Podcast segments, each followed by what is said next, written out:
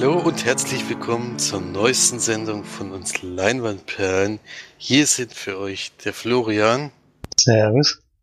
Und ich bin der Felix und dieses Wochenende bin ich mal unterwegs, deswegen müssen wir den Podcast zweiteilen. Ich werde also jetzt Florian erstmal zusammen den ersten Teil aufnehmen und Marge dann morgen den Rest und dann kommen wenigstens alle zu Wort, weil sonst hätte ich diese Woche aussetzen müssen. Und wir beginnen wie jede Woche mit den Filmstarts, diesmal die ersten im März, nämlich vom 1.3.2018. Und da haben wir gleich einen Film, der mich auf jeden Fall interessiert, wo der Trailer mir ganz gut gefallen hat, nämlich Red Sparrow, ein Thriller mit Jennifer Lawrence in der Hauptrolle. Und es ist ein kompromissloser Spionage-Thriller, in dem Jennifer Lawrence als russische Spionin, die einen CIA-Agenten verführt, spielt. Doch bald ist nicht mehr klar, wer wen täuscht. Ja, jetzt ist so ein typischer Film, den ich gerne nie gehabt hätte, kam leider nicht. So ins Kino würde ich wahrscheinlich nicht gehen, aber auf Blu-ray ist das bei mir auf jeden Fall ein Kandidat. Dann Call Me By Your Name. Romantisches Coming-of-Age-Drama um die Beziehung zwischen dem 17-jährigen Elio und dem älteren Oliver, die in einen traumhaften Sommerurlaub in Italien fahren. Dann haben wir noch das schweigende Klassenzimmer, DDR-Drama nach einer wahren Geschichte über eine Schulklasse, die wegen einer menschlichen Geste zu Staatsfeinden erklärt und von der Stasi verfolgt wird. Und als nächstes ist es dann Game Night, eine Komödie mit Rachel McAdams und Jason Bateman über einen folgenreichen Spieleabend, der unerwartet Realität wird, als einer der Teilnehmer entführt wird. Und eine Fortsetzung steht noch an, für die Kinder die Biene Maya die Honigspiele. In der Fortsetzung des niedlichen Animationsabenteuers Die Biene Maya trifft die knuffige Maya bei den alljährlichen Honigspielen für ihren Bienenstock an. Und ein weiterer Kinder- und Familienfilm Mein Freund die Giraffe Kinderfilm über zwei außergewöhnliche Freunde, die am selben Tag geboren wurden, der kleine Junge Tiggerdier und die langhalsige Giraffe Raff. Also wenn das nicht Pflicht ist, dann ja. Kommt bestimmt das Sneak. Kommt bestimmt das Sneak am Montag, ja genau. Kann noch passieren, ansonsten wahrscheinlich nicht mehr. Ja, das waren dann schon die Filmstarts vom ersten Dritten und damit kann ich weitergeben an die Filmcharts. Achso, ja. Ich dachte, mein Film läuft auch an, den ich gehabt hatte. War ich falsch informiert. der läuft schon. Welche? Stimmt, der läuft schon. Der läuft seit Ah, dieser Woche, ja. ja. genau, jetzt war ich falsch. Ja, schon, schon eine Woche her. okay, dann kommen wir gleich dazu. Platz 5. Gefallen von der 4 ist Maze Runner. Platz 4 auch ein, ein Platz gerutscht, Wunder.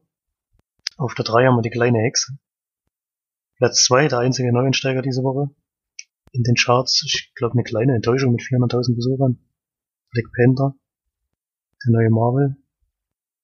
Ich glaube, die sind noch ein bisschen höhere Besucherzahlen ja, mehr gewohnt, aber im Trailer sah es auch nicht so geil aus. Und auf der 1 immer noch, und wahrscheinlich auch noch ein bisschen länger, Fifty Shades of Grey. Befreite Lust, der letzte Teil hoffentlich. Mal sehen. Das werden wir sehen, ja. Mal gucken. Wie gut der noch läuft. Vielleicht finden sie noch was dazu. Ich habe keine Ahnung. Es werden doch, glaube ich, schon mit den neuen Büchern geschrieben. Oder keine die Vorgeschichte oder ich weiß nicht. Ja, es gibt auf jeden Fall ein ein Buch, was rausgekommen ist, was die Vorgeschichte von ihm erzählt hat, aber das jetzt noch verfilmt wird, keine Ahnung. Kann ich mir nicht vorstellen. Mal schauen. Ja. Dann hast du es ja schon angesprochen. Ein Filmstart, den ich letzte Woche schon vorgelesen habe, der bei dir aber diese Woche noch lief, am Montag. Der kommt jetzt, kam jetzt bei dir in der Sneak und ist ja einer von den Oscar-Kandidaten. Deswegen bin ich sehr gespannt, wie die Verlegerin ist. Das muss ich erstmal mal ganz schnell nachschauen, was er überhaupt nominiert ist. Sogar als bester Film. Und beste Hauptdarstellerin Meryl Streep mal wieder. so wie immer eigentlich. Ähm, ja, es ist ein Film von Steven Spielberg. Und es geht um ein wahres Ereignis, und zwar wurden aus dem Vietnamkrieg ähm, geheime Papiere bei der Zeitung veröffentlicht, sogar bei zwei Zeitungen, nämlich einmal der New York Times und einmal der Washington Post.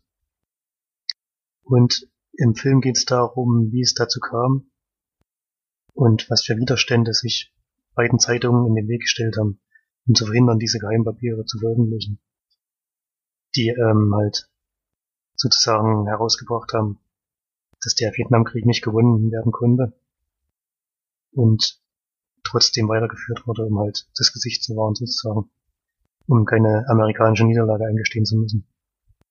Das stand drin in den Papieren und die wurden dann veröffentlicht. Und dann hat natürlich ein sehr großes, sehr großen Aufschrei in der Bevölkerung hervorgerufen.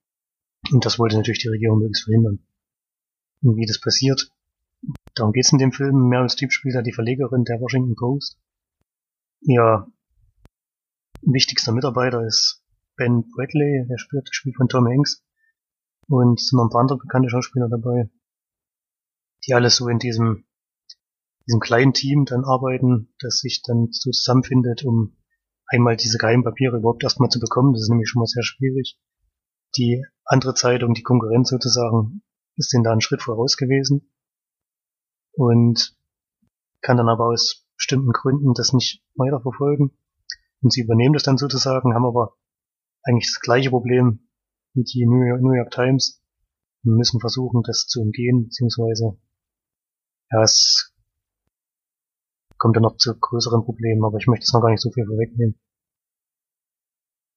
Es klingt nach einem sehr trockenen Thema, ist, ist der Film eigentlich auch, aber ich finde, er ist sehr, sehr gut, sehr, sehr gut umgesetzt worden, ist trotz dessen sehr spannend.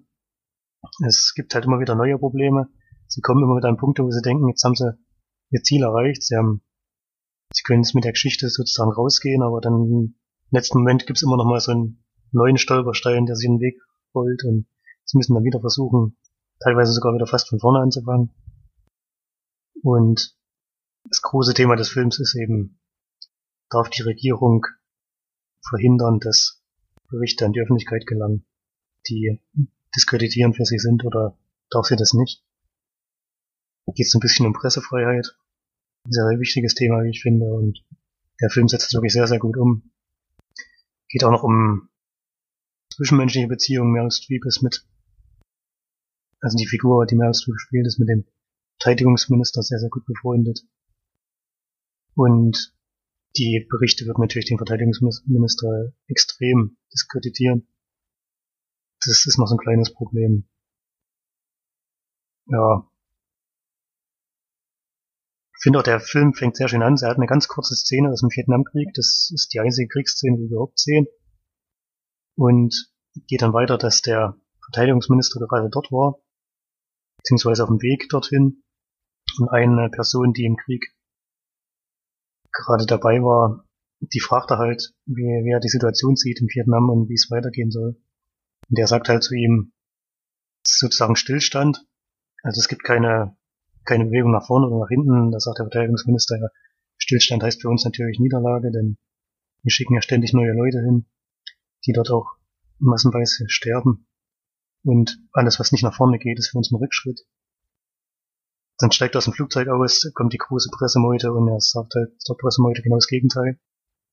Das fand ich sehr eindrucksvoll, sagt halt, sie machen große Fortschritte und der Krieg ist bald gewonnen und sowas und weiß ja eigentlich, dass es glatt gelogen ist. Das war schon eine sehr, sehr gute Szene am Anfang des Films. Und so, führt, so führt sich das auch fort. Und die Regierung versucht natürlich immer durch ihre Aussagen dem entgegenzuwirken, was die Zeitungen versuchen ins Licht zu bringen. Ja. Also kann man sich auf jeden Fall anschauen. Ich finde es ein sehr sehenswerter Film.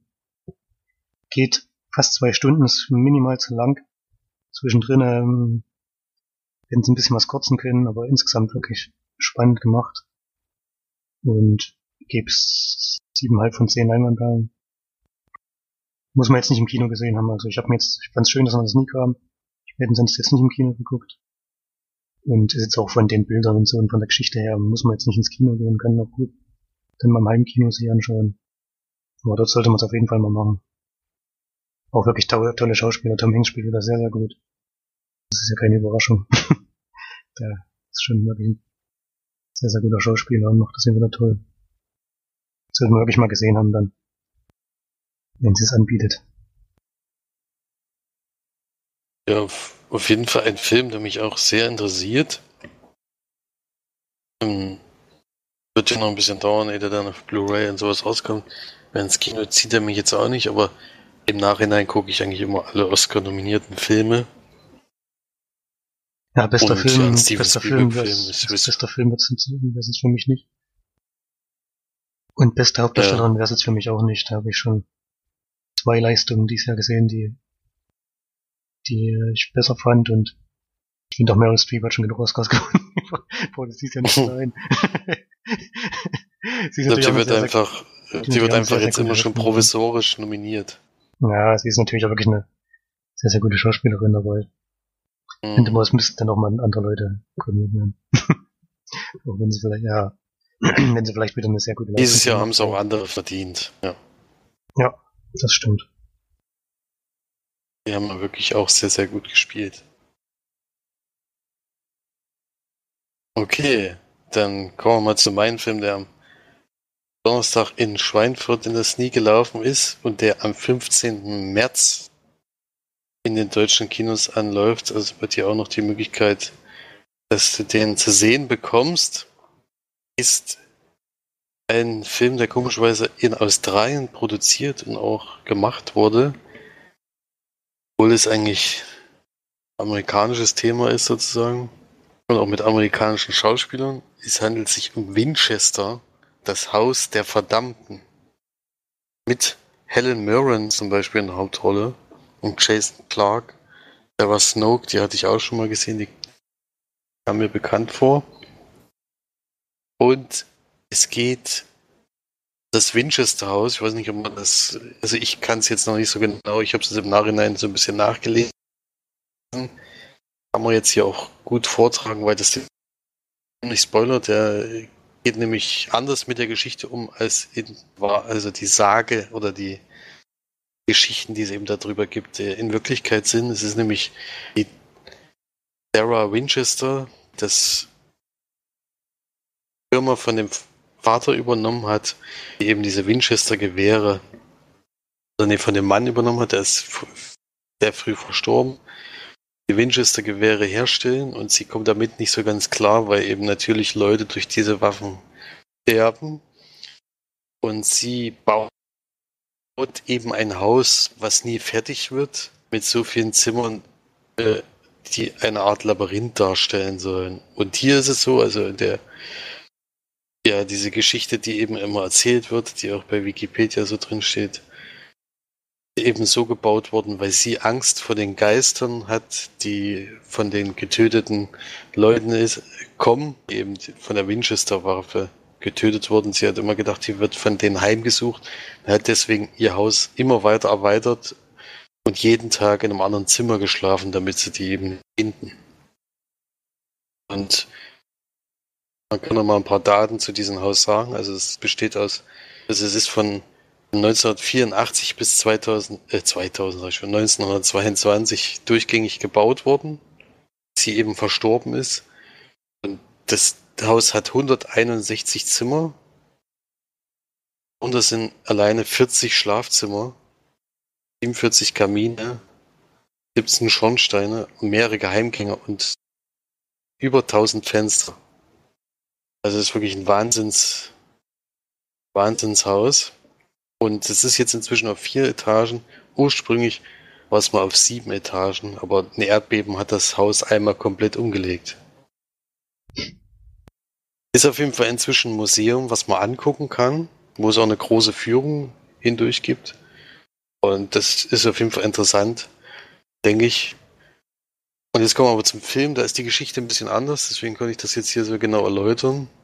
Da will ich jetzt nicht drauf eingehen, was jetzt der Unterschied hier ist, weil sonst weiß man leider schon alles. Was auf jeden Fall das gleiche ist, dass dieses Haus eben da steht, dass ein Arzt da hinkommt, der von der Firma beauftragt wird, von der Winchester Firma, eben die Frau äh, zu beurteilen, kann sie diese Firma noch führen oder nicht, weil sie eben diese die Sachen eben zu Hause macht, äh, das Haus immer weiterbaut und eigentlich sehr komische Entscheidungen letzten, letzter Zeit für die Firma getroffen hat. Sozusagen ihre Glaubwürdigkeit angezweifelt. Dafür wird dieser Arzt eingeschickt, der selber ein paar Probleme hat, der unter anderem drogenabhängig ist und sowas. Der kommt dann dahin und kriegt dann eben ein Zimmer zugeteilt und muss mit dieser Frau solche Sitzungen durchführen. Gleichzeitig wohnt dann noch die Nichte von der Frau und ihr Sohn. Der Sohn hat immer mal ein paar Anwandlungen. Sieht so aus, als würde der immer mal schlafwandeln, aber damit hat sich dann noch was anderes auf sich. Ja, und sie fängt dann so ein bisschen an zu erzählen, fängt dann auch, wie, wie das eben hier beschrieben wird, an zu sagen, dass eben die Geister, dass sie denkt, dass die Geister sie heimsuchen, die von der Waffe getötet wurden. Und dass sie dann immer weiter baut für die an dem Haus. Aber warum verrate ich jetzt mal nicht, weil das ist ein das, worum es, äh, was so ein bisschen spannend macht, sage ich jetzt mal. Ja. Ansonsten, äh, was kann man Positives zu dem Film sagen? Äh, Helen Mirren ist dabei, das ist immer ganz gut, finde ich. Mich wundert allerdings, dass er diesen Film gewählt hat, weil er insgesamt dann doch das eigentlich einer der wenigen positiven Punkte ist.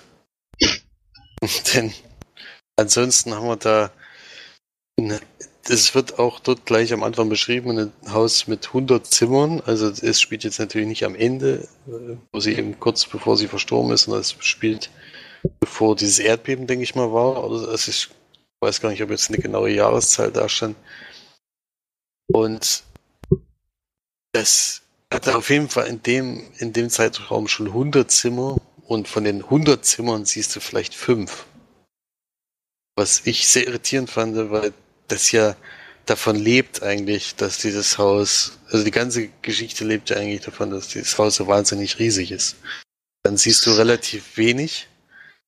Und was mich halt gewundert hat, dass sie immer wieder betont haben, wo er reinläuft, dass er ja nicht aus seinem Zimmer rausgehen soll, weil, es, weil das so verwirrend gebaut ist, dass er nicht wieder zurückfinden wird. Und jeden Abend geht er selber eigenständig raus und findet aber immer wieder zurück, weil es ja sind ja nur 15 Mal gefühlt. Ja, das war sehr irritierend.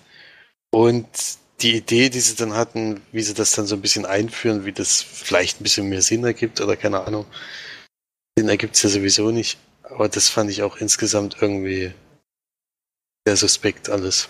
Also ganz, ganz mäßiger Horrorfilm, muss ich sagen, weil es, der setzt komplett nur auf Cried, Cried, Bang. Und das ist, nach einer halben Stunde hat sich das eigentlich erledigt. Also dann, wenn dann immer wieder dieser laute Schlag kommt, um dich zu erschrecken, irgendwann hast du dich dann dran gewöhnt und siehst solche Sachen auch voraus und dann ist es einfach nicht mehr, nicht mehr erschreckend und das war, hat mich alles sehr, sehr, sehr gestört bei diesem Film. Er hat sozusagen keine einzige eigene Idee so ein schönes Haus ein und nutzt es eigentlich überhaupt nicht, wo so viel möglich gewesen wäre. Das hat mich äh, sehr gestört und fand ich sehr schade. Deswegen von mir auch eine sehr schlechte Bewertung drei von zehn Leinwandperlen und bin auch nicht der Einzige, der dem, der Meinung ist, sondern schneidet auch insgesamt sehr, sehr schlecht ab. Bei Rotten Tomatoes hat er von 100% gerade mal 14. Da muss ich schon ungefähr vorstellen, wie toll dieser Film ist. 5,4 von 10 bei IMDB. Also bei mir bin ich da auf jeden Fall noch drunter. Kann ich nicht empfehlen. Äh, wenn man das nicht bekommt, kann man gucken. Also jetzt kein Film, wo jetzt rausgehen müsste gleich, aber man sollte nicht allzu viel erwarten auf jeden Fall. Ja, schade. Ich hatte erstmal bei deiner, deiner Beschreibung hatte ich gar nicht mitbekommen, dass es ein Horrorfilm ist. Ich dachte, ein Drama. Nee, das ist schon, also es wird ja als Thriller-Fantasy-Film wird auch beschrieben. Also es soll schon so ein bisschen Geisterhorror sein. Hm. Ja, und hat mich jetzt ein bisschen, hat mich so erinnert, also, du hast ja gesagt, es gibt nur so wenig Zimmer, die gezeigt werden. Dann mich gleich gedacht, wie bei Split, wo sie gesagt haben, der hat 23 Identitäten oder so, plus drei oder vier oder fünf vielleicht maximal. Also auch ein bisschen, da hat, damals hatte ich auch schon das Gefühl, dass der Potenzial verschenkt wird, weil sie einfach das, was jetzt vorgeben, gar nicht umsetzen. So ein bisschen Ja. seltsam. Ja, das ist hier ähnlich, finde ich. Da, da übersehe ich dann auch sowas wie CGI und sowas. Also die hatten am Anfang, wo der Arzt da hinkommt, hatten sie das Haus gezeigt und ich denke mal, das ist in Australien gedreht worden und auch, die hatten halt ein CGI-Haus dahingestellt. Also das sah schon nicht so ganz zeitgemäß mehr aus, aber das ist mir eigentlich egal. Also da, da lege ich auch gar keinen Wert drauf. Aber dann, wenn das ins Haus reingeht, dann dann will ich einfach mehr sehen und dann will ich auch sehen, warum man sich so schnell da drin verirrt und alles. Und das kam überhaupt nicht rüber in der ganzen Zeit. Also das fand ich, fand ich sehr schade. Ja. Okay. Das reicht dann zu der Sneak diese Woche. Bin gespannt, was nächste Woche kommt. Hoffentlich mal wieder was Besseres. Bis jetzt waren alle meine Sneaks eher mäßig dieses Jahr. Ich hatte aber auch nicht so wahnsinnig viele. Das war erst die dritte. Ja. Ich kann Gut. mich eigentlich nicht beschweren. Ja. Auffällig- gute Filme bisher, fast nur gehabt. Ich war Mhm. allerdings auch öfters nicht bis jetzt, deswegen sind es auch erst drei. Vielleicht kamen die da auch in der Zwischenzeit. Kann gut sein, dass die Verlegerin auch letzte Woche zum Beispiel gelaufen ist. Die anderen Sachen, ja, im Januar, die habe ich leider alle verpasst. Ja. Okay, dann zu den Filmen, die wir zu Hause gesehen haben. Da hat jetzt Florian auf jeden Fall noch einen für heute, den er kurz besprechen darf. Mach ich gerne. Ich habe einen ganz kleinen Film gesehen. Der ist auch nur als Video on Demand überhaupt erst rausgegangen. Das ist bei Netflix. Five Nights in Maine heißt der. Gibt's auch nur auf Englisch, also ist gar nicht synchronisiert. Immerhin mit Untertiteln. Das ging dann schon für mich. Und ist ein Drama. Es geht um einen Mann, der Anfang des Films seine Frau bei einem Autounfall verliert. Und erstmal die erste Zeit gar nicht weiß, wie er damit umgehen soll. Und es kommt dann so nach und nach raus, dass zwischen der Frau und ihrer Mutter so sehr, sehr schwierige Familienverhältnisse gab. Und die Mutter lädt ihn aber trotzdem zu sich ein, wahrscheinlich um gemeinsam irgendwie den Verlust zu verarbeiten. Und weil er halt gar nicht weiß, wie er damit umgehen soll, fährt er dann auch dorthin. Und die Mutter ist schwer krank und die beiden versuchen dann gemeinsam irgendwie erstmal miteinander klarzukommen. Das ist nämlich schon sehr schwierig, denn es ist wirklich eine sehr, sehr schwierige Person. Und dann irgendwie die, das Geschehen halt gemeinsam überwinden zu können, um mit dem Verlust klarzukommen. Ja, ist ein ziemlich heftiges Drama. Ähm, ich dachte, bei der Beschreibung habe ich gedacht, dass die beiden sich dann wirklich relativ schnell zusammenrauben und es irgendwie so eine Freundschaft oder sowas entsteht und beide ja irgendwie wieder ein bisschen mehr Licht in ihr Leben bekommen. Das zeigt der Film aber gar nicht. das ist wirklich alles sehr düster, sehr hart. Und eigentlich auch bis kurz vor Ende des Films kommen die beiden überhaupt nicht miteinander zurecht. Und ganz im Gegenteil, die verletzen sich eigentlich immer ständig gegenseitig noch. Das ist schon wirklich sehr, sehr schwer anzuschauen. insgesamt. War ein bisschen anderer Film, als ich erwartet hätte und zieht einen doch eigentlich fast durchgehend nur runter. Zieht mich auch ein bisschen warm davor. Die beiden Schauspieler waren es schon gut. Das ist einmal David Oyelowo. Oyelowo? Keine Ahnung, wer das gesprochen hat. Hat auch noch nicht so viele gemacht, hat jetzt aber auch bei Cloverfield Paradox zum Beispiel mitgespielt. Und die Mutter hat gespielt von Diane Wiest. Kannte ich beide vorher noch nicht so wirklich. Machen das schon ziemlich gut. Auch vom Thema her und von der ganzen Stimmung des Films her ist es schon halt wirklich düster und wer jetzt Dramen nicht so mag, der sollte lieber Abstand von dem Film nehmen. Das, was er macht, macht er schon gut und deswegen gebe ich auch sieben von zehn Leinwandperlen. Aber ich würde mir es auch niemals nochmal anschauen. Eine habe ich jetzt gesehen, das reicht. Und ja, halt ein ha- hartes Drama, was man mal angucken kann, wenn man es muss, kann, man es sieht. Hm, klingt eher nicht so, als würde ich den gucken wollen. Five Nights in Maine ist der. Genau. Mhm. Okay, dann kommen wir zum letzten Film für die erste Runde. Denn ich habe eine Blu-ray heute zwar bekommen, aber noch nicht gehuckt. Die andere kam am Mittwoch. Natürlich gleich geschaut. Es handelt sich um den Film Matter Ausrufezeichen. Oh, ich hab keinen Sinn.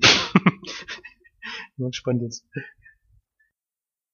Ist ein Film von Darren Aronofsky mit Jennifer Lawrence, Javier Bardem, Michelle Pfeiffer, Ed Harris, Domhnall Gleeson, Brian Gleeson, Kristen Rick, also unglaublich viele Schauspieler.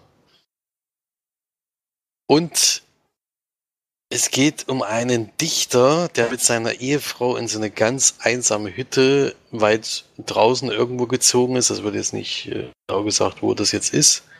Diese Hütte ist, dieses Haus ist wohl mal abgebrannt. Da hat er die aber schon drin gewohnt gehabt. Und die, also er wollte eigentlich gerne dort bleiben. Und sie hat das Haus irgendwie wieder aufgebaut. Also sie hat sich da äh, sie ist wohl da handwerklich sehr, sehr geschickt und hat das alles wieder aufgebaut, so wie es vorher war. Und sie lebt da eben jetzt mit dem Mann noch drinnen. Es ist noch Baustelle, aber es ist schon so weit, dass man auf jeden Fall drin leben kann. Und an diesem Abend klopft dann jemand an die Tür und das ist, er gibt sich als Arzt aus. Und der Dichter ist eben sofort von ihm angetan ist halt auch ein Riesenfan von, von Javier Bardem, von dem Charakter von ihm. Und er schwärmt halt so ein bisschen und er erlaubt ihm dann eben diese eine Nacht dort zu verbringen, weil eigentlich suchte er ein Bed and Breakfast und dachte, das ist, äh, ist eins, aber wie herausstellt, ist es ja ein ganz normales Wohnhaus. Und dann wird es langsam ein bisschen komisch. Am nächsten Morgen klopft es schon wieder und dann ist die Ehefrau von dem Arzt, die da ankommt, und er hat aber an dem Tag davor nichts gesagt, von dass irgendjemand kommt und dass er überhaupt irgendeine Familie hat. Einfach nur, dass der in dem ansässigen Krankenhaus dort anfängt zu arbeiten. Ja.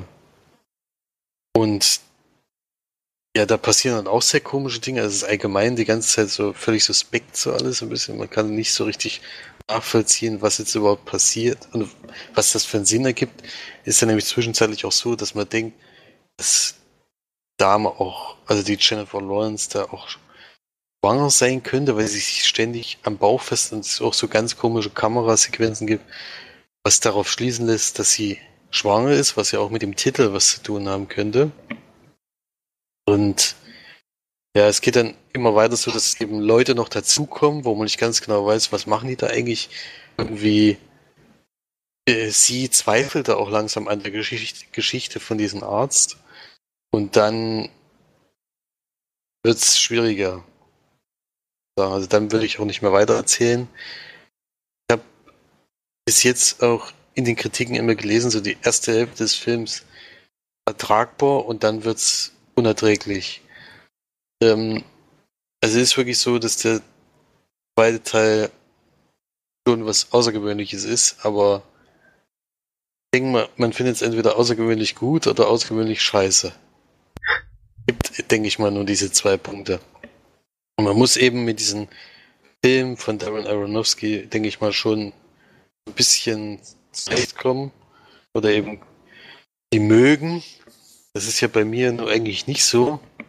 Deswegen fiel mir das auch schwer, diesen Film jetzt zu mögen. Äh, das ist mir dann doch zu, also man merkt, das ist so gewollt Kunstfilm, hatte ich immer die ganze Zeit das Gefühl. Es sollte am Ende so sein, dass einfach gar nicht mehr, gar niemand mehr durchblickt, was jetzt überhaupt noch passiert, sondern ist einfach wie so eine, so eine, ja, wie soll ich es nennen? Es wäre jemand auf Drogen, so eine Fahrt durch ganz, ganz viele Sachen und man weiß gar nicht mehr, was jetzt eigentlich genau los ist. Ja, also kann man ganz schwierig beschreiben, diesen Film kann man ganz schwierig beschreiben, was mich da jetzt gestört hat. Also es ist, ist mit einer Stunde 59 auch relativ lang, finde ich. Hat mich auch noch gestört. Es passiert halt wirklich eigentlich fast nichts am Anfang. Also es kommen eigentlich immer Leute dazu, dann kommt es wieder zu einem Gespräch.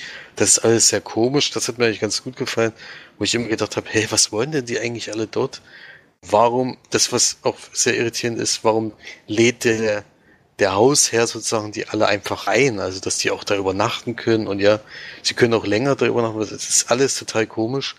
Und sie blickt da auch nicht so ganz durch man merkt halt, wie irritiert sie die ganze Zeit ist. Das hat mir ganz gut gefallen, aber dann mit der Zeit wird es dann irgendwie sehr äh, kurios, würde ich jetzt mal sagen. Also ein Kunstfilm, wenn man sich darauf einlassen kann, kann man das sicherlich damit anfangen. Also ich bin sehr irritiert gewesen. Ich fand aber einige Szenen sehr gut. Ähm, wie gesagt, der Anfang hat mir ganz gut gefallen. Optisch ist das alles schön und musikmäßig fand ich es toll. Deswegen gibt es jetzt nicht so eine schlechte Wertung von mir, aber ist kein Film, den ich jetzt unbedingt empfehlen würde zu gucken. Also da muss man echt, echt aufpassen, ob, da, ob man da so richtig am Ende durchblicken kann. Ich konnte es nicht so ganz. Äh, deswegen gebe ich da vier von zehn Leinwandperlen. Kann man gucken. Dir würde bestimmt gefallen, weil dir gefallen ja die Darren Aronofsky-Filme im Normalfall eigentlich. Außer Noah wahrscheinlich, den hat glaube ich niemand gefallen. Den habe ich glaube ich noch nicht gesehen.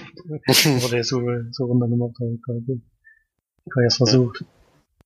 Ja, nee, der, den hatte ich auch gesehen. Das war wirklich, also, naja, weiß nicht. Nicht so dolles. Und so die anderen Filme, na gut, der Wrestler, muss ich echt zugeben, habe ich auch. Bin ich auch ein Fan. Aber. Ja, das ist jetzt auch kein typischer der Aronofsky-Film, der ist doch sehr geradlinig. The Fountain zum Beispiel oder Black Swan oder sowas, das, da bin ich raus. Ja. Ja, also für mich nicht ganz was, aber trotzdem fand ich, dass ich, ich finde es gut, dass ich mal geguckt habe und eigene Meinung drüber bilden konnte. Weil manchmal überrascht dann ja ein Regisseur doch noch mit, mit, äh, mit was Neuem, womit man nicht gerechnet hätte. Hat er wahrscheinlich auch. Hat er dann auch im Endeffekt? Das ist schwer zu begreifen, kann ich mir schon vorstellen. Ist schon ein ganz schönes Durcheinander. Das erinnert wahrscheinlich an Mulholland Drive oder sowas, wo du echt am Ende dann rausgehst und denkst, was war das denn jetzt eigentlich?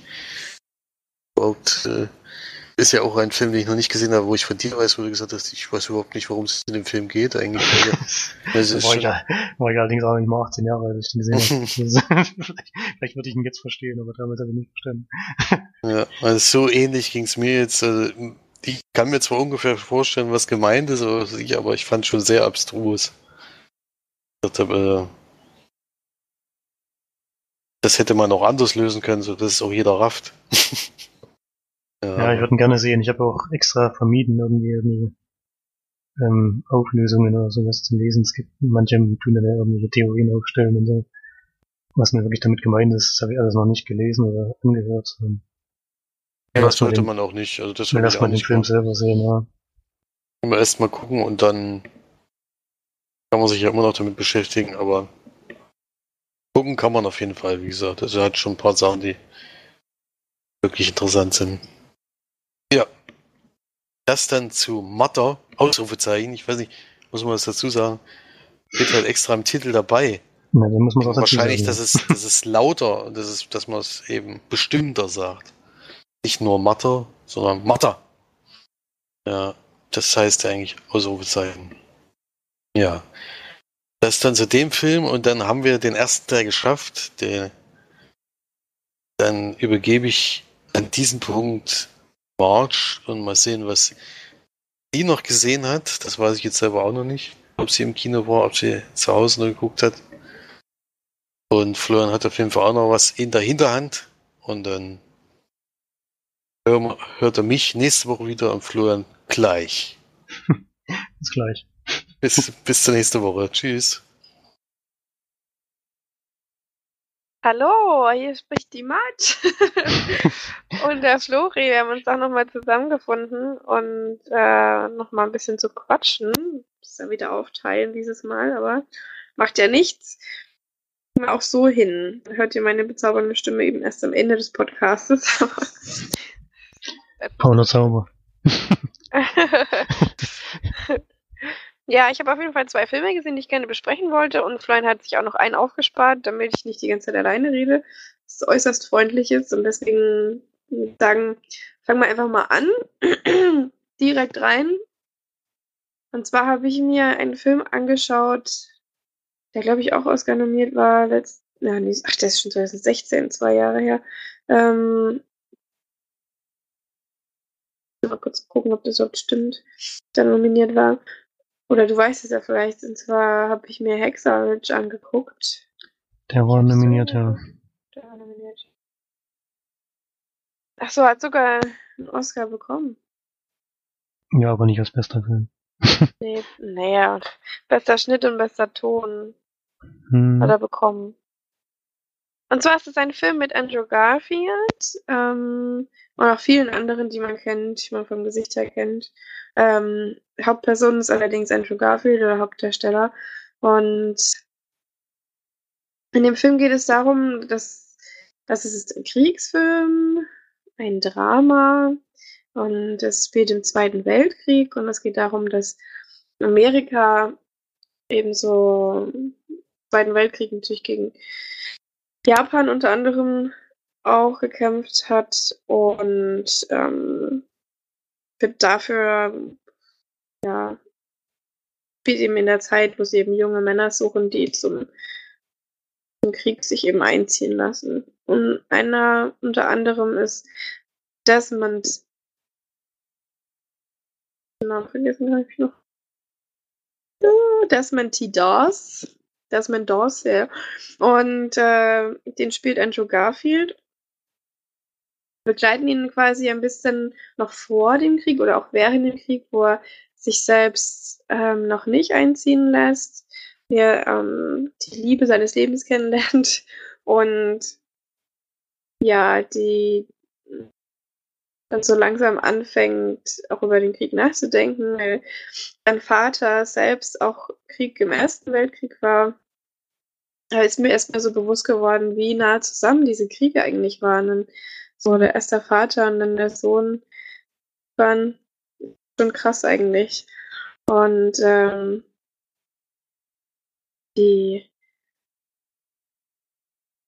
Amerika dann eben wieder in den Krieg zieht und er sich dann langsam, er zwar eigentlich total gegen Krieg ist, weil er sehr gläubig ist, gegen, ähm, ge gegen Gewalt und alle mögliche, sich dann aber im Endeffekt trotzdem dafür entscheidet, in, äh, entscheidet, in den Krieg zu ziehen, um als ja, Mediziner dort zu hantieren, sozusagen. Ja, das ist eigentlich so die große Geschichte. Man hat ja natürlich größtenteils der, äh, des Filmes handelt dann auf dem Schlachtfeld.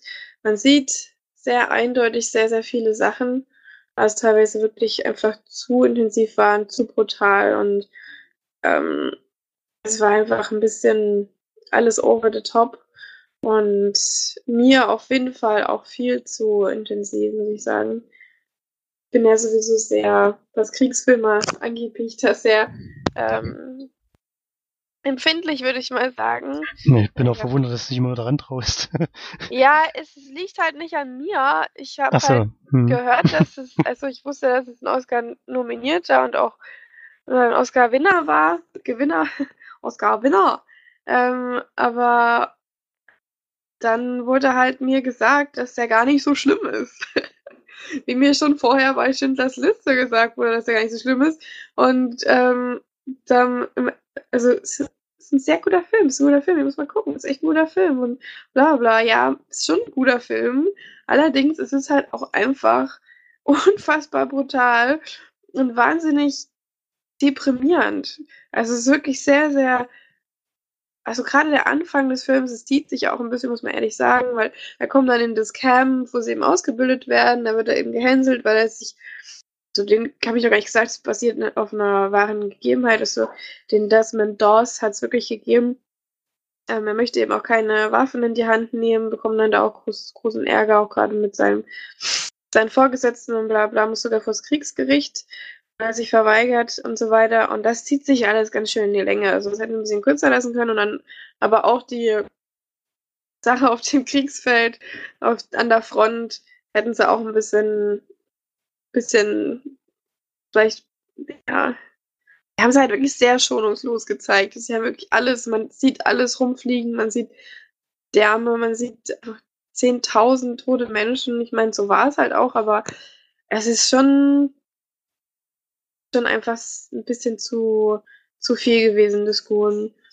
Das kreide ich dem Film auch wirklich sehr an, weil ähm, es, es ist gut, wenn man Dinge erfährt oder wenn man, wenn man über Menschen, die wirklich was bewegt haben oder was getan haben im Leben, darüber informiert wird, aber man muss es halt auch nicht wirklich so unfassbar übertreiben. Ich meine, das sollte man gleich sagen, Mel Gibson hat da ähm, Regie geführt. Ähm, also Mel, da war schon, es schon ein bisschen, bisschen sehr übertrieben auf jeden Fall. Ähm, es war aber definitiv interessant, sondern es war eben, es kommt dann zu dem Part, wo er dann, also wo eigentlich alle fliehen vom, von der Front ähm, alle weggehen und die Verletzten alle zurücklassen und er quasi der Einzige ist, der dort bleibt und immer wieder Leute holt und anschleppt und wieder und äh, zu den ja, zu den Leuten, die sie abtransportieren, eben ähm, bringt und so weiter. Und er wirklich als einziger da auf diesem Schlachtfeld noch rumkreucht, zwischen den Leichen Überlebende sucht und die dann, vor allem weil es eben an einem an einem Hang spielt, also wirklich in so einem richtigen Schlucht, wo es auch wirklich relativ weit nach unten ging und er sie dann eben auch noch abgeseilt hat, die ganzen Körper ganz alleine und somit tatsächlich 75 Menschenleben gerettet hat, was schon unfassbar ist, weil das innerhalb einer Nacht passiert ist. Ähm, und das ist schon, das ist schon auf jeden Fall eine absolute Wahnsinnsleistung, dass wir sowas ich habe auch gedacht in dem Film, ja, die übertreiben jetzt irgendwie, das ist jetzt irgendwie ein bisschen zu viel, jetzt hat wir mal ein bisschen aufhören. Aber es stimmt halt einfach, dass er 75 seiner Kameraden da die Wand runtergelassen hat mit einem, einem Seil, was seine Hände aufgeschürft hat und so weiter. Und er trotzdem immer weitergemacht hat, die ganze Nacht durch und selbst eigentlich, ähm, ja, damit sehr in Gefahr gebracht hat. Aber ähm, trotzdem war es mir zuvor einfach zu, zu heftig. Ähm, und es war mir auch ein bisschen zu lang. Ähm, und ich bin, wie gesagt, auch kein großer Kriegsfilm-Fan. Allgemein. Interessant, solche Dinge zu erfahren. Definitiv besser als ähm, 12 Strong. Operation 12 Song. Ähm, weil es vor allem, es ist eher, das fand ich, finde ich gut bei dem Film, es ist eher Gegenteil von 12 Strong, weil da geht's ja wirklich, hat man ja das Gefühl, ein Krieg ziehen ist mega geil und man muss das unbedingt machen. Das hat jetzt wirklich eher eine abschreckende Wirkung. Vor allem, weil er selber eigentlich auch gegen Krieg ist und eigentlich nur da ist, um Menschen zu helfen. Und am Ende des Films sieht man ihn auch kurz nochmal was ich auch sehr interessant fand. Ich finde solche, solche Dinge immer ein bisschen zu kurz, weil die dann wirklich immer so, in 30 Sekunden sieht man ihn dann mal, wie er kurz was sagt. Und dann fast es auch schon, obwohl der ganze Film irgendwie zwei Stunden lang um ihn ging, sieht man ihn dann immer nur so kurz. Das finde ich immer ein bisschen schade, wenn das die. Oder wenn dann einfach nur so ein paar Schriftzüge dastehen, das finde ich auch ein bisschen schade. Wenn es wirklich Filmmaterial gibt, dann kann man da ruhig mal so ein bisschen was zeigen, aber Genau, das fand ich auch auf jeden Fall eine interessante Geschichte. Sehr erstaunlich und sehr bewundernswert auf jeden Fall. Aber der Film an sich ist halt schon ein bisschen over the top, ne? Hast du den geguckt? Nee, ich habe noch nicht gesehen. Ich möchte ihn aber gerne sehen. Muss ich trotzdem mal reingrätschen. Ihr habt ja gesagt, dass bei 12 Strong halt ein bisschen zu wenig gezeigt wird und noch die Sprüche blöd sind und so. Ich find's dann ähm, ich finde es eigentlich gar nicht so schlecht, wenn der Krieg wirklich schon schonungslos gezeigt wird. Muss natürlich damit klarkommen, das gehört, gehört ja dazu, aber zum Beispiel jetzt bei Soldat James Ryan finde ich die Anfangsszene am Strand ist auch schon sehr, sehr bedrückend und sehr, sehr eindrücklich. Da fliegen, habe ich ausgemacht. da fliegen ja auch Gliedmaßen durch die Gegend und sowas. Das ist schon auch wirklich Mhm. sehr heftig mit anzusehen. Was zeigt halt ein Krieg so, wie, sie, wie, er, wie er wahrscheinlich auch war und auch wie Krieg eben ist. Ah, es ist halt aber den zu, also man muss, man kann die Dinge schon zeigen, aber man muss nicht, ich finde, es ist halt wie in ja, einem Katastrophenfilm oder so. Man, man hält ja auch nicht komplett drauf, zumindest bei den, bei den meisten Leute jetzt unbedingt sterben. Man weiß, dass die Leute sterben, man sieht, dass die Leute sterben, aber man muss nicht zeigen, wie irgendwelche Gedärme und so rumfliegen. Ich finde das einfach, ich finde es einfach zu krass. Ich finde es einfach zu viel. Und das ist halt aber meine Meinung. Ich bin eben, wie gesagt, kein, kein Fan von solchen Filmen sowieso, deswegen bin ich da auch nicht unbedingt die beste Ansprechpartnerin, würde ich jetzt mal sagen. Aber ja. Ja, ist aber auch ein Grund, warum ich den Film noch sehen will. Weil ich ich finde, so Antikriegsfilmen gehört, gehört schon dazu, den Krieg einfach schonungslos zu zeigen, auch wenn es weh tut. Und da muss man es halt irgendwie ertragen, aber dass es nicht leicht ist, das kann ich mir schon vorstellen.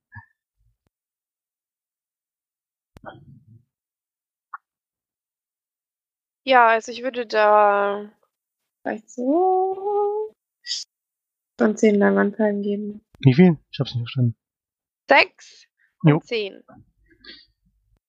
Hatte ich nach deiner Beschreibung auch so erwartet. Felix hat er damals auch nicht gefallen. Also nicht Okay, so gut. hm? Der hat glaube ich, ganz Nicht nicht gefallen, aber Hm. so wahnsinnig gut gefallen.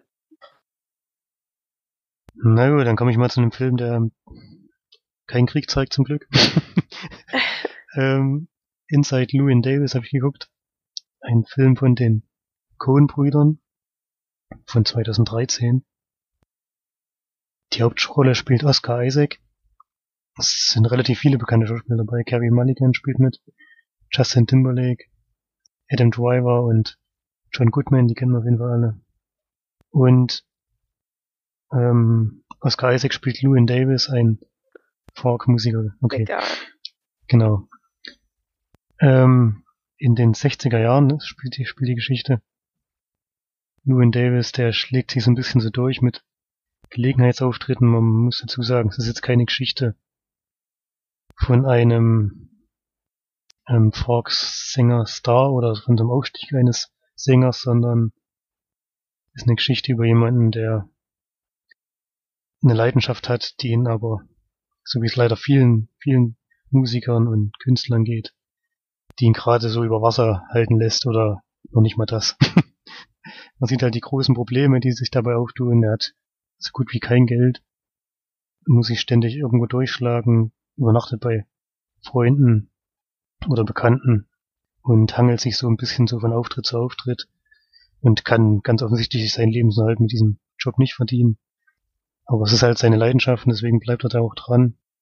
Versucht irgendwie da, ja, auch Platten zu verkaufen, hat auch so einen ganz, ganz kleinen Produzenten, der ihm aber nicht wirklich weiterhelfen kann. Der, ja, sie versuchen auch was aufzunehmen, aber es funktioniert alles nicht so richtig und es ist alles sehr schwierig und klingt so ein bisschen wie ein Drama, ist aber eigentlich hat durchaus auch seine komödiantischen Teile, wie es bei den Coen-Brüdern meistens so ist. Die schaffen es auch, solche schwierigen Stories ein bisschen, ja, ein bisschen mit zwinkerndem Auge zu erzählen. Das klappt bei diesem Film, finde ich, auch wieder ziemlich gut. Ähm, vor allem John Goodman hat eine sehr, hat eine sehr kurze, aber sehr lustige Rolle, finde ich.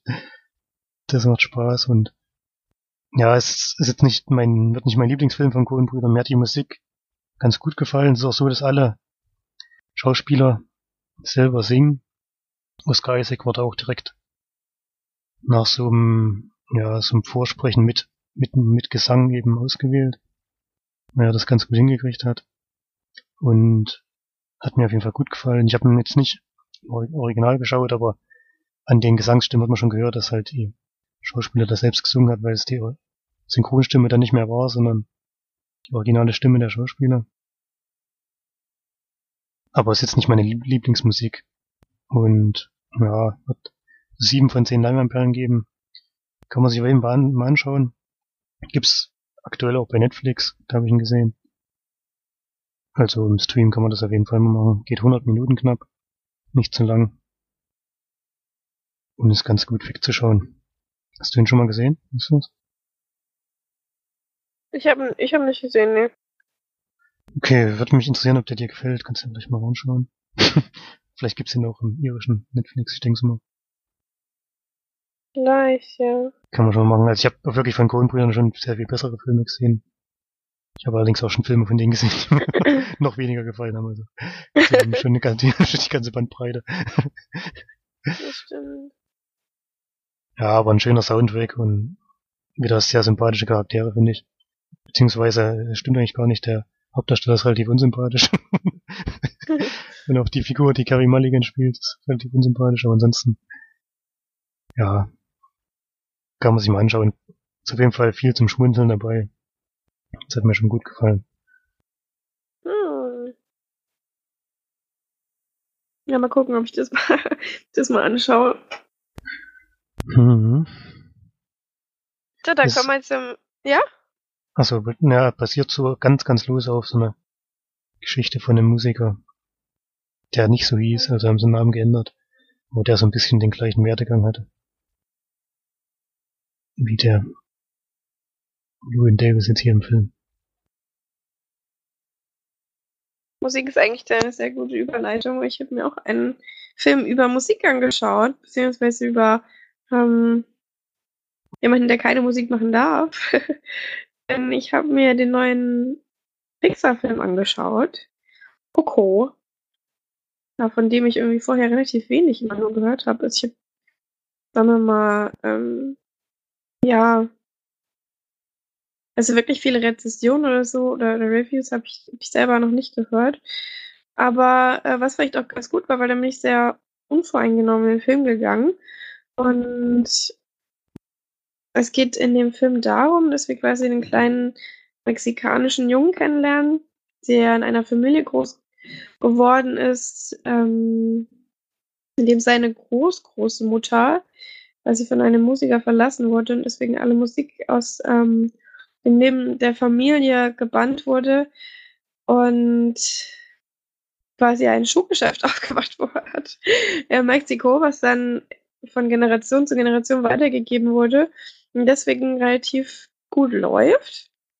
Und er auch als ja, Schuhmacher quasi aufgezogen wird, selber aber den Wunsch in sich trägt, Musik zu machen und vor allem sich selbst mh, das Gitarrespielen hat, also beigebracht hat und so weiter. Obwohl er das natürlich nicht durfte.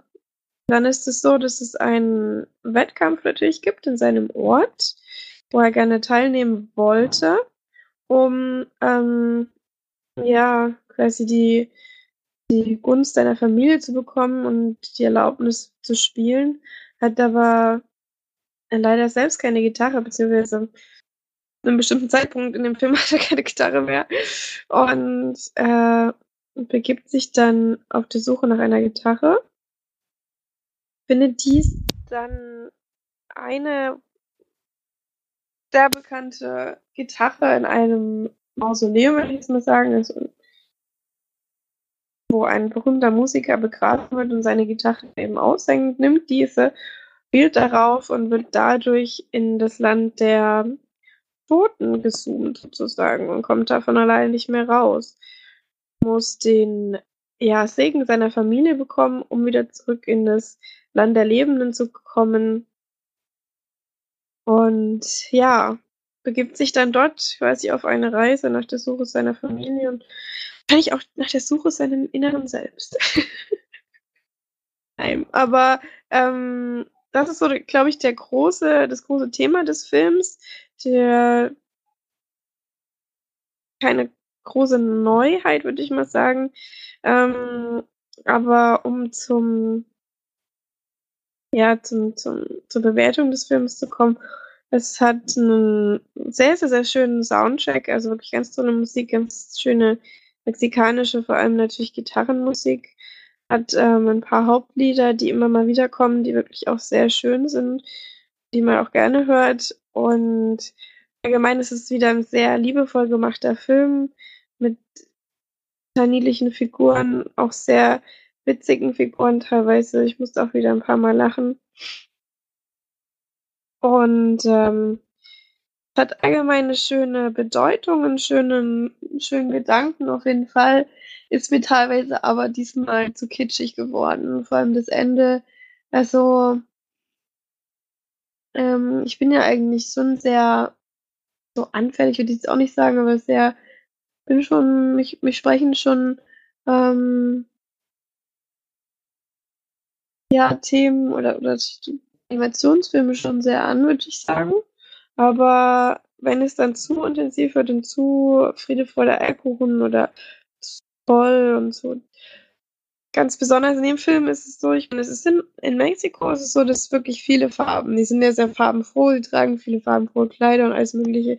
Und ähm, in dem Film ist es eben so, das Ganze spielt in einer, in der Zeit oder an einem Tag.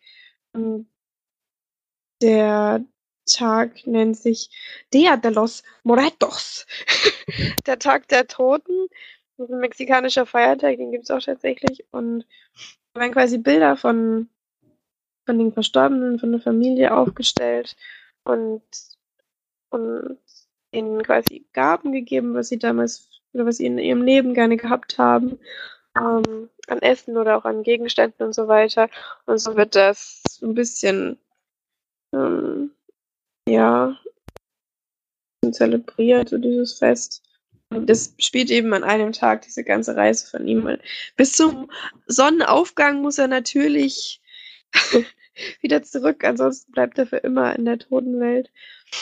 Ähm, aber gerade in der Welt der Toten, wo man eigentlich denkt, also ein bisschen was Trüberes oder Tristes, ist wirklich das komplette Gegenteil. Das ist einfach ein riesen also Feuerwerk aus Farben, die wirklich, man kommt nirgendwo hin, ohne dass es irgendwo was Buntes gibt.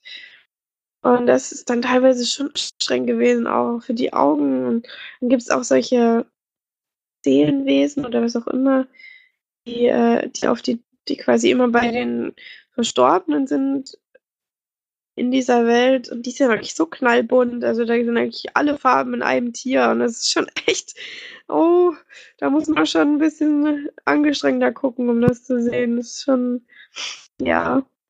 Allerdings war es doch wirklich ein schöner Film.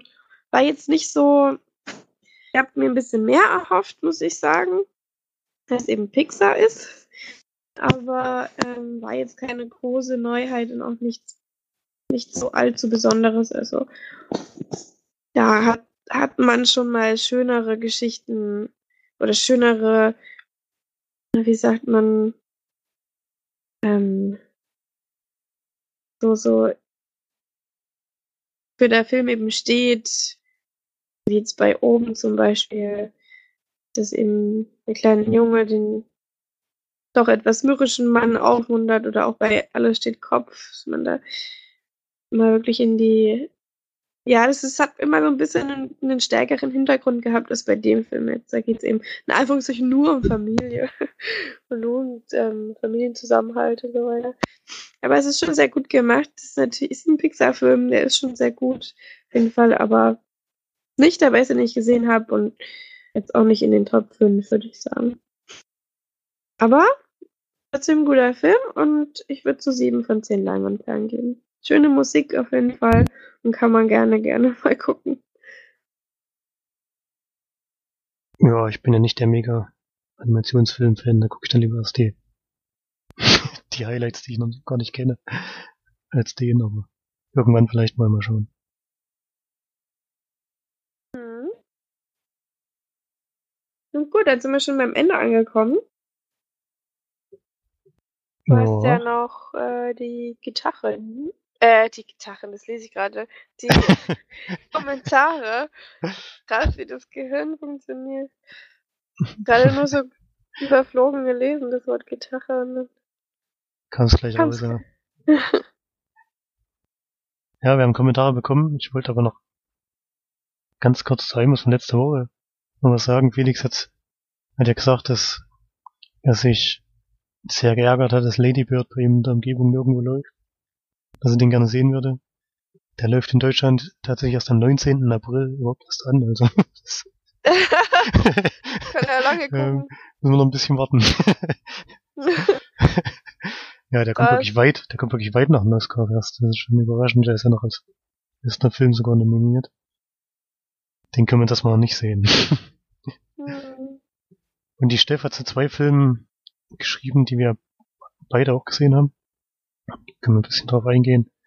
Einmal hat sie auch 12 Strong in der Sneak gehabt. Und sie ist ein bisschen anderer Meinung als wir. Ihr hat's relativ gut gefallen, sie fand es spannend. Mir hat die Stimmung gefallen, das war ja bei uns gar nicht so. wir fanden die Stimmung ja ein bisschen zu locker. Echt? Also nicht jetzt, aber richtig krass. Und Hätte ich jetzt niemals gedacht. Ja, hat mich auch überrascht, aber gut. Und sie sagt, sie findet es ein bisschen wie Herr der Ringe, immer laufen, kämpfen, laufen, kämpfen. Ja, mit Herr der Ringe würde ich den Film jetzt nicht unbedingt vergleichen. ähm, laufen, ja, ich würde ja sagen reiten, kämpfen, reiten, kämpfen, aber gut. ist egal. Ja, ist ja so stimmt. ähnlich. Und sie gibt siebenhalb von zehn Leinwandperlen. Also doch weit über dem Durchschnitt. Überrascht mich auch ein bisschen, aber andere Meinungen sind gestattet. Und bei Shape of Water ging es ihr ein bisschen anders. Sie fand, die Liebesgeschichte hat ihr ganz gut gefallen. Was ihr nicht gefallen hat, war die Brutalität im Film, mit der, mit der hätte sie gar nicht gerechnet. Niemand hat sie davor gewarnt. Ja, ich spoilere aber auch nicht, deswegen. Vor allem, was soll das mit den Fingern? Ja, die Finger sind so ein wiederkehrendes Thema in dem Film. Was mit der Grundgeschichte vielleicht nichts zu tun hat, aber ja, kann Michael Shannon sein Schauspieler das Können zeigen, würde ich mal sagen. Und sie gibt sieben von zehn Leinwandperlen. Ist ja trotzdem ganz gut. Mehr als ich auf jeden Fall. Ich kam mit dem Film nicht hundertprozentig klar. ja, aber ich kann verstehen, warum er für, für die vielen Oscars nominiert wurde. Weil von der Machart und so ist es schon was ganz Besonderes. Das kann man schon so sagen. Ich kam halt mit der Geschichte nicht so ganz klar. ja, gut. Passiert. Das waren die Kommentare. Okay, ähm, dann war's das ja schon. Das ging ja fix. Ja, schnell durch. Ja. Mhm. Und ja, Wie bist, dann, wie bist du zurzeit serienmäßig unterwegs? Guckst du was? Oder was hast du gerade? ja, schon. Ich weiß aber gerade gar nicht mehr was. also bist noch nicht durch. Nee, durch bin ich noch nicht, aber ich gucke auf den, ich guck, guck noch Confession Tapes, das dauert allerdings, weil kann man halt nicht binge-watchen, so ein Thema. Deswegen ähm, dauert Das das, ist-. Und das ist Tote Mädchen lügen nicht, oder was? Nee, Achso, habe ich schon lange besprochen. ja, Confession Tapes habe ich im letzten Podcast gewundert. erzählt. Das ist über, ähm, über Tapes, die man, also die gemacht wurden über Leute, die quasi dazu gebracht wurden, ein, äh, ein Verbrechen zu gestehen, ein Mord oder sonstiges. Und wird quasi, wenn die ganze Geschichte des Falls erzählt, was passiert ist, wer verdächtigt wurde und derjenige, die Geschichte desjenigen wird dann eben, ja, erzählt und wie in Amerika es eben so ist, dass die unbedingt ein Geständnis haben wollen, reden die halt teilweise so lange auf die Leute ein, bis sie wirklich selber denken, dass sie es gemacht haben. Ähm, oder bis, bis sie einen Fehler machen und aus Versehen gestehen oder sonstiges. Ähm, ja, und äh, eben über Leute, die wirklich unschuldig im Gefängnis waren oder immer noch sind, durch diese, durch diese Geständnis Videokassetten sind das ja teilweise wirklich, teilweise sind sie sehr alt. Aber darum gehen, dann ist eben eine Folge eigentlich immer ein, ein Fall. Ja, darum geht's da. Hm, ja, hab ich noch gar nicht davon gehört. Weiß gar nicht, ob es das hier schon gibt. Das kann ich mir nicht vorstellen. Ich weiß Hm, nicht. Mal gucken. na da. Ja. Gut, ähm, dann aber erstmal vielen Dank fürs Einschalten auf jeden Fall. Viel Spaß beim ins Kino gehen. Und dann hören wir uns hoffentlich nächste Woche wieder. Bis dahin. Tschüss. Tschüss.